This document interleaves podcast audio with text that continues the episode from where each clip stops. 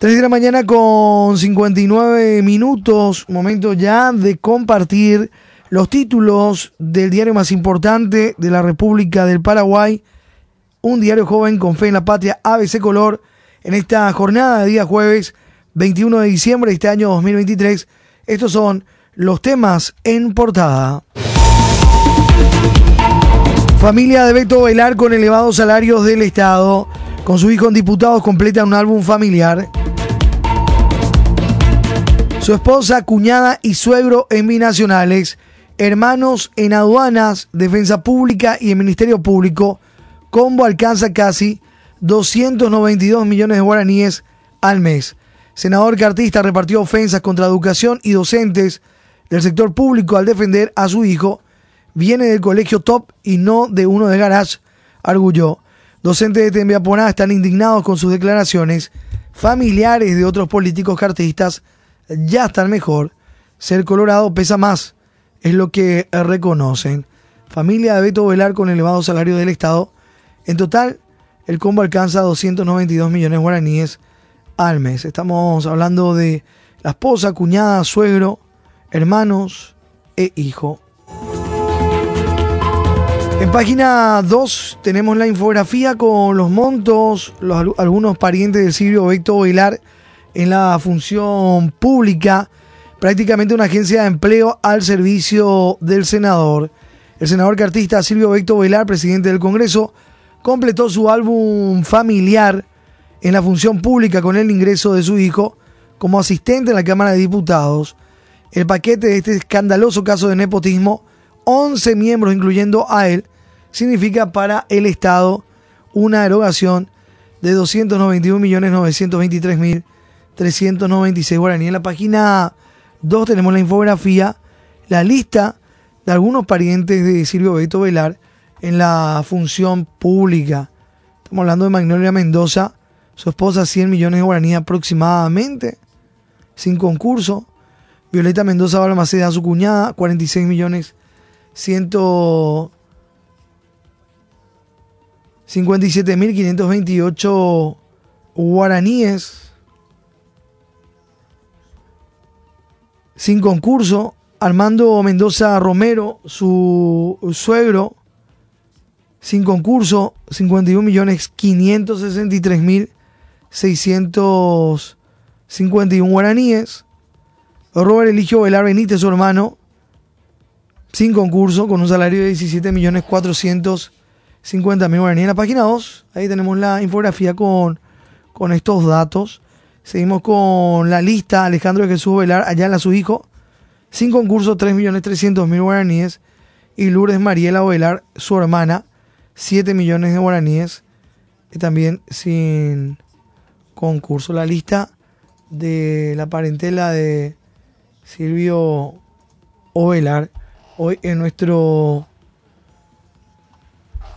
reporte, informe, infografía en la página 2 lo tenemos a través de ABC TV. Se jactó hasta de su posición. Chicos como Ale van a tener un desempeño brillante porque tuvieron un colegio bueno comparado con el chico que vino de una escuela del interior con profesores probablemente mediocres. Es lo que decía el senador cartista Silvio Velar. Él tendría una ventaja comparativa frente a aquel chico que viene de Tembiapora, que entró en una escuela pública. Claro que tiene una ventaja enorme, no solo porque es el hijo de Silvio Ovelar ensayó una increíble defensa sobre la contratación de su hijo en la Cámara de Diputados.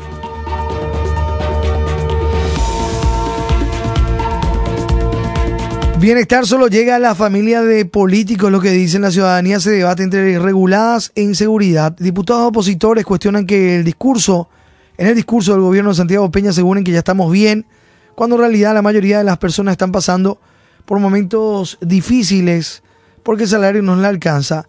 Agregaron que los únicos que ya están mejor son los familiares de los políticos que fueron instalados en la función pública con jugosos salarios. Ser colorado pesa más según Arrechea. El diputado Carlos Arrechea de la ANR dijo ayer que a veces, a veces, ser colorado pesa más para acceder a cargos públicos. Si bien dijo que no cuenta con ningún hijo como funcionario en diputados, no se animó a cuestionar a los parlamentarios que usaron sus influencias para instalar a algún pariente en el Congreso, como el caso del vicepresidente Pedro Aliana, quien tiene a su hija Montserrat Aliana Encina y al titular del Congreso Silvio Velar, cuyo hijo es funcionario contratado en diputados Alejandro Ovelar Ayala. Ser colorado pesa más, es lo que decía el diputado Carlos Arrechea. 4 de la mañana con 4 minutos. Seguimos con otros títulos. Carne paraguaya con sueño americano en página 13. El destaque de esta información. Ayer se concretó el envío de la primera partida de 25.3 toneladas de carne paraguaya al mercado norteamericano. Forma parte de una cantidad inicial de mil toneladas a ser exportadas hasta enero. El logro se concretó gracias a las gestiones de los sectores de producción y la industria cárnica con Senaxa, la Cancillería y el Ministerio de Industria y Comercio, según destacaron en el acto simbólico de embarque del primer contenedor realizado en la sede de Frigomerc. El ingreso de la carne a los Estados Unidos se tramitó en gran parte durante la gestión del anterior gobierno. Ahí vemos en página 13 el sueño americano cumplido con el primer envío de carne a los Estados Unidos. Logro del trabajo conjunto de producción, industria, Senaxa, Ministerio de Industria y Comercio, Relaciones Exteriores y otros. Esto se lee en la página 13, Economía, Energía y Negocios de ABC. Y en la foto, en una de las fotos que vemos ahí en la página 13, la firma Minerva, que emplea 3.500 personas, parte de los artífices del logro, la cadena frigorífica, da trabajo a 15.000 personas. Acto de presentado del primer contenedor de carne que será exportado a Estados Unidos en unos 45 previstos, de unos 45 previstos hasta el cierre de enero próximo, según anunció Senaxa. Con presencia del presidente de la República. La industria paraguaya de la carne cumplió ayer su sueño americano al concretar el primer envío a Estados Unidos de este contenedor de 25.3 toneladas del producto de unas mil toneladas prevista inicialmente hasta enero próximo.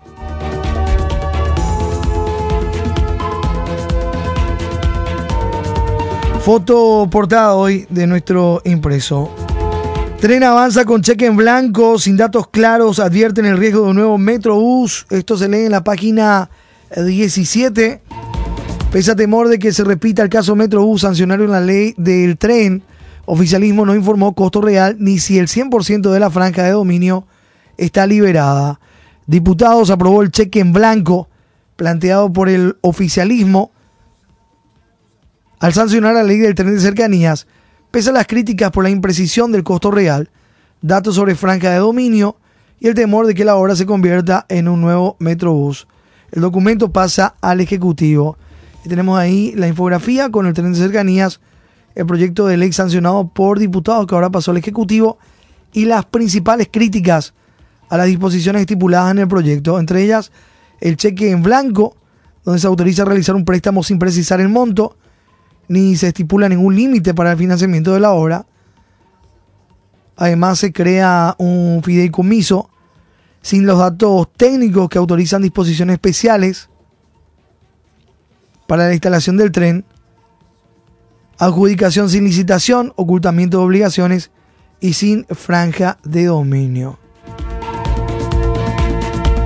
Se desconoce con exactitud la franja de dominio y afectación a los vecinos del tren y los recursos necesarios para las indemnizaciones. Estado pagaría 17 millones de dólares más. Esto estamos hablando del Metrobús a la empresa portuguesa Motanger. El fallido Metrobús sigue desangrando al Estado hasta hoy el lado del arbitraje internacional ad hoc en el que un tribunal internacional ordenó que el Estado paraguayo pague casi 17 millones de dólares a la empresa portuguesa, es contratista del Ministerio de Obras Públicas en la fallida obra, ratificó que dicha institución incumplió contrato al no obtener los permisos de la Municipalidad de Asunción para ejecutar las obras, tampoco se liberó la franja de dominio. Esa cifra que terminaría pagando el Estado se suma a los 50 millones de dólares que ya destinó al inexistente Metrobús. Pese a temor de que se repita el caso Metrobús, sancionaron la ley del tren. Oficialismo no informó costo real ni si el 100% de la franja de dominio está liberada. Página 17, Economía, Energía y Negocios de nuestro impreso.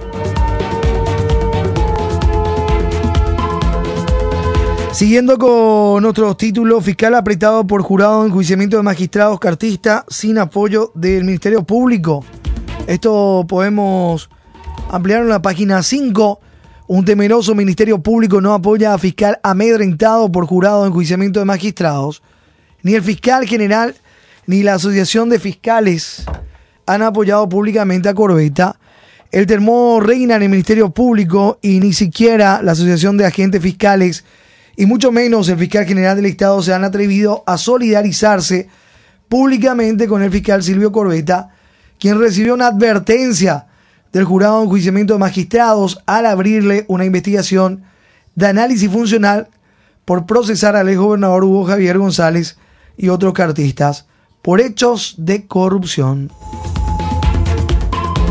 Casos importantes que tiene Corbeta el fiscal Silvio Corbeta tiene procesado varios pesos pesados por casos de corrupción. Entre los más mediáticos se puede mencionar al senador Erico Galeano, Joaquín Roa, Esteban, el diputado Esteban Samaniego, el intendente de Cucó, Miguel Prieto por lesión de confianza, el ex titular de INAC, Edgar Melgarejo, en el caso Tapabocas de Oro. Doctor Emiliano Rolón Fernández, fiscal general del Estado, no apoyó públicamente a uno de sus agentes.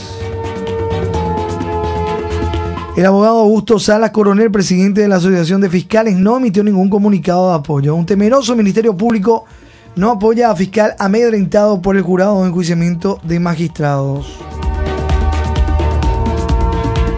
Jurado de enjuiciamiento de magistrados cartista.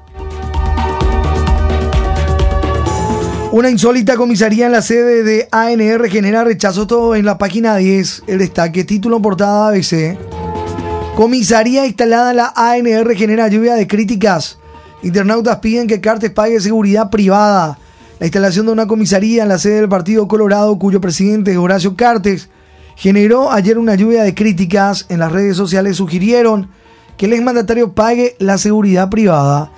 La Asociación Nacional Republicana ANR compartió en sus redes sociales las mejoras que se realizaron en el destacamento policial instalado en la sede de la Junta de Gobierno del Partido Colorado. En las imágenes compartidas se observa al expresidente y titular de la ANR Horacio Cartes junto a Tadeo Rojas, ministro de Desarrollo Social en pleno horario laboral y tesorero de la ANR, y el subcomisario Rolando Ortega, responsable del destacamento, recorriendo las instalaciones para verificar las mejoras. Bueno, esto en la página 10, ahí vemos la foto del jefe del destacamento, su comisario Rolando Ortega, explicando las mejoras a Horacio Cartes.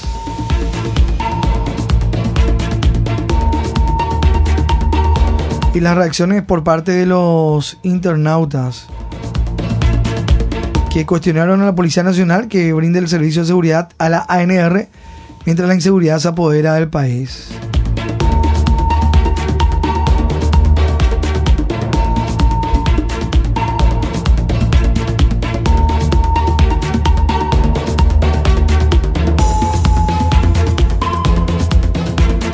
Sistema financiero suma un nuevo jugador, Bueno Bank. Otro de los títulos en portada de ABC. 4 con 13 minutos. Ya vamos compartiendo también nuestra eh, contratapa de la fecha con las noticias del ámbito deportivo.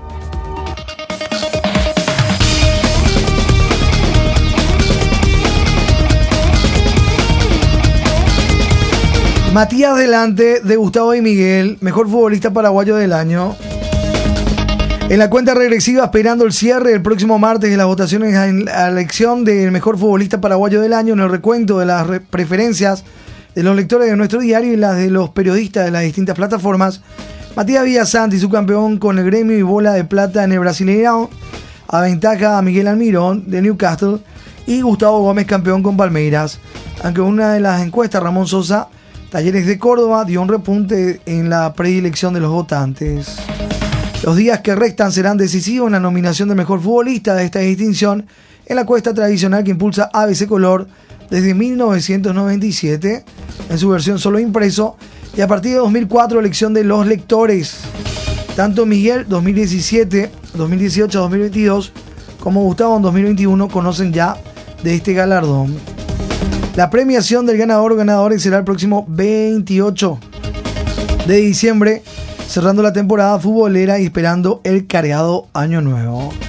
En la contratapa vemos la foto de Gustavo, Miguel y Matías. Matías delante de Gustavo y Miguel, mejor futbolista paraguayo del año en la elección de ABC. Faltan 29 días para el inicio del torneo de Apertura 2024, cuenta regresiva. Hoy tenemos la tabla de promedios.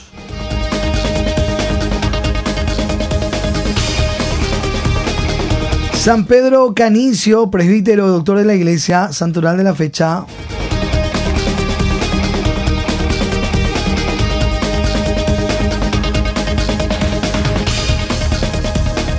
Mucha más información del mundo deportivo. El gallo con remozado Corral, Esportivo 2 de mayo de Pedro Juan Caballero. El sector principal del estadio del Esportivo 2 de mayo, que linda la foto en página 54, será totalmente cubierto. Los trabajos de ampliación de la visera están por finalizar. El 2 de mayo de Pedro Juan. Tenemos también la foto de Humberto García, director técnico ameliano, apareciendo dentro del predio del Real. García visita al Real Madrid cómo se van preparando los diferentes equipos ya de cara al inicio del torneo local. Neymar se perderá la Copa América 2024 tras la lesión sufrida en octubre. Kylian Mbappé, con un futuro sin despejar, celebró sus 25 años con un doblete. Mundial de Clubes FIFA se define mañana a las 15 horas. De nuevo otra final europea sudamericana. Estamos hablando del Manchester City de Inglaterra ante el Fluminense del Brasil. Mundial de Clubes 2023. Este viernes 22 de diciembre, 15 horas.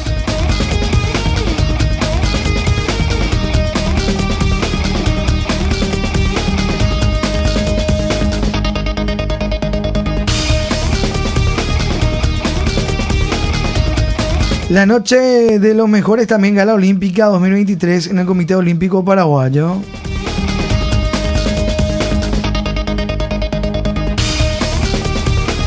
Y el karting que premió a pilotos que salieron este año. Algunos de los temas destacados en el mundo deportivo en páginas de nuestro impreso. 4 con 17 minutos. ABC Color, el diario completo, presenta el editorial de la fecha.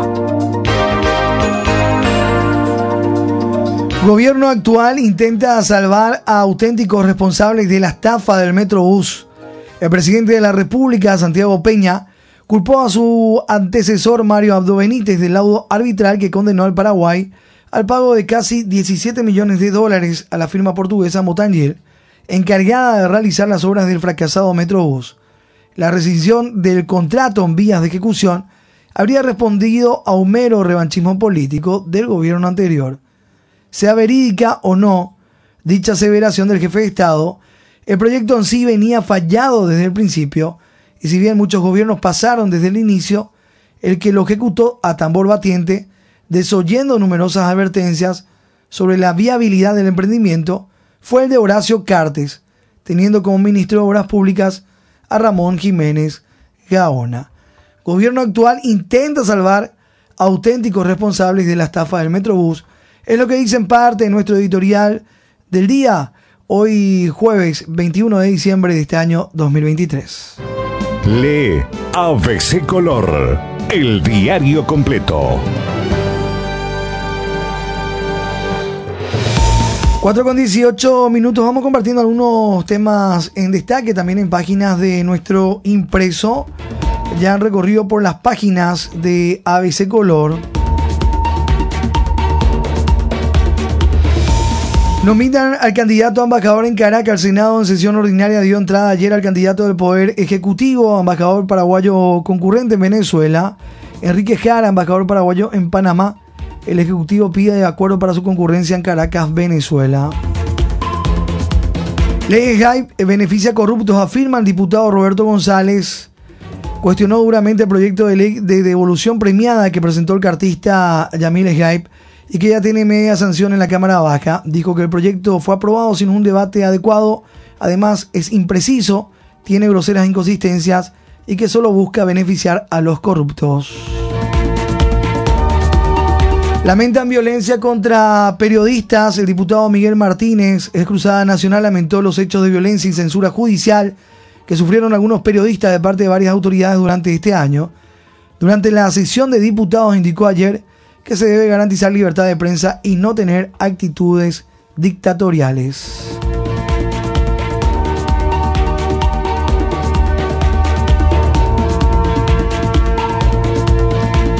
Con bendición de Carter rechazan el veto de Peña, promulgan aumento para actuarios judiciales. La Cámara de Diputados levantó ayer el veto del presidente Santiago Peña a un aumento salarial para actuarios judiciales que queda promulgado. La líder de bancada cartista, Rocío Abet, hizo la aclaración ridícula de que tenía la venia de Horacio Cartes. En cuestión de minutos y mucho debate, ayer la Cámara de Diputados levantó el veto trataron solamente cuatro de los 20 puntos previstos en la Cámara de Diputados. Despidió así su última sesión del año con una gran arraboneada.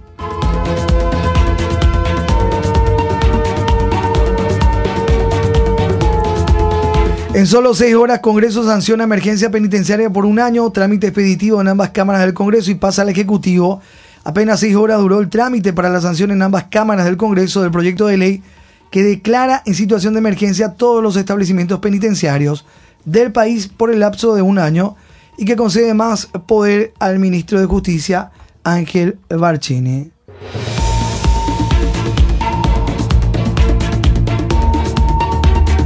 Esto permitirá desarrollar lo que denominó la segunda etapa de la operación Veneratio, decía el ministro de Justicia Ángel Barcini. También en media sanción a ley de agentes carcelarios. Proyecto de ley orgánica penitenciaria que crea la carrera de agente penitenciario. El Senado aprobó anoche autoblindaje inconstitucional. Por resolución interna elevan a 30 votos la expulsión. Sin vergüenza alguna y en forma inconstitucional, el Senado aprobó anoche en su última sesión del año una resolución interna que eleva la cantidad de votos para que cualquiera de sus miembros pierda la investidura.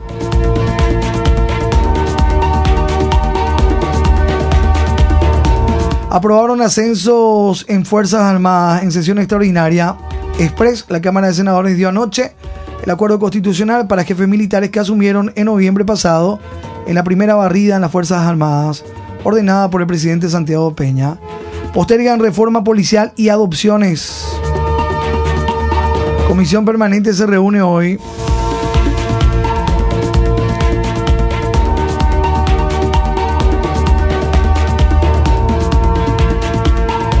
Títulos en destaque en ABC, nuestro impreso de esta fecha.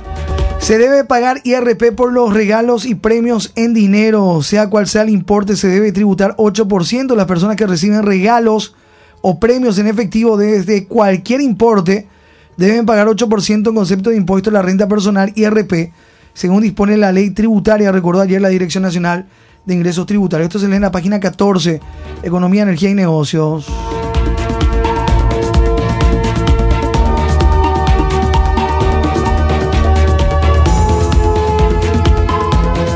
Fiscalía abre causa por falta de retiro de lomadas irregulares en las rutas. En mayo se firmó un convenio de cooperación, pero nada se avanzó hasta ahora. El fiscal general del Estado, Emiliano Rolón, conformó ayer un grupo de trabajo con agentes fiscales que tendrán a su cargo la investigación de la falta de destrucción y retiro de lomadas en las distintas rutas del país que debió realizar el Ministerio de Obras Públicas y Comunicaciones tras un convenio. Lote 1 de ruta PI09 ya tiene baches antes de inaugurarse.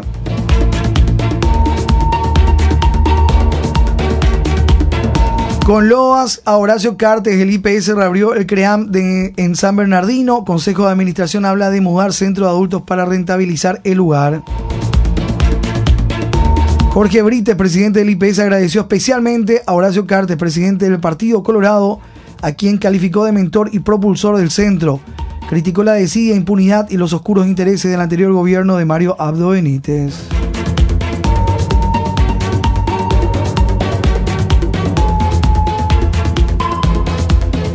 Conectan los nuevos semáforos inteligentes. La Municipalidad de Asunción ha conectado los nuevos semáforos inteligentes en un acto realizado ayer sobre la avenida San Martín y Teniente Vera.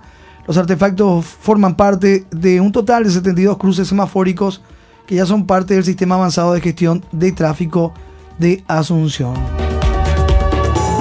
Bueno, títulos en páginas de ABC, algunos de los temas en destaque en esta jornada de día jueves 21 de diciembre.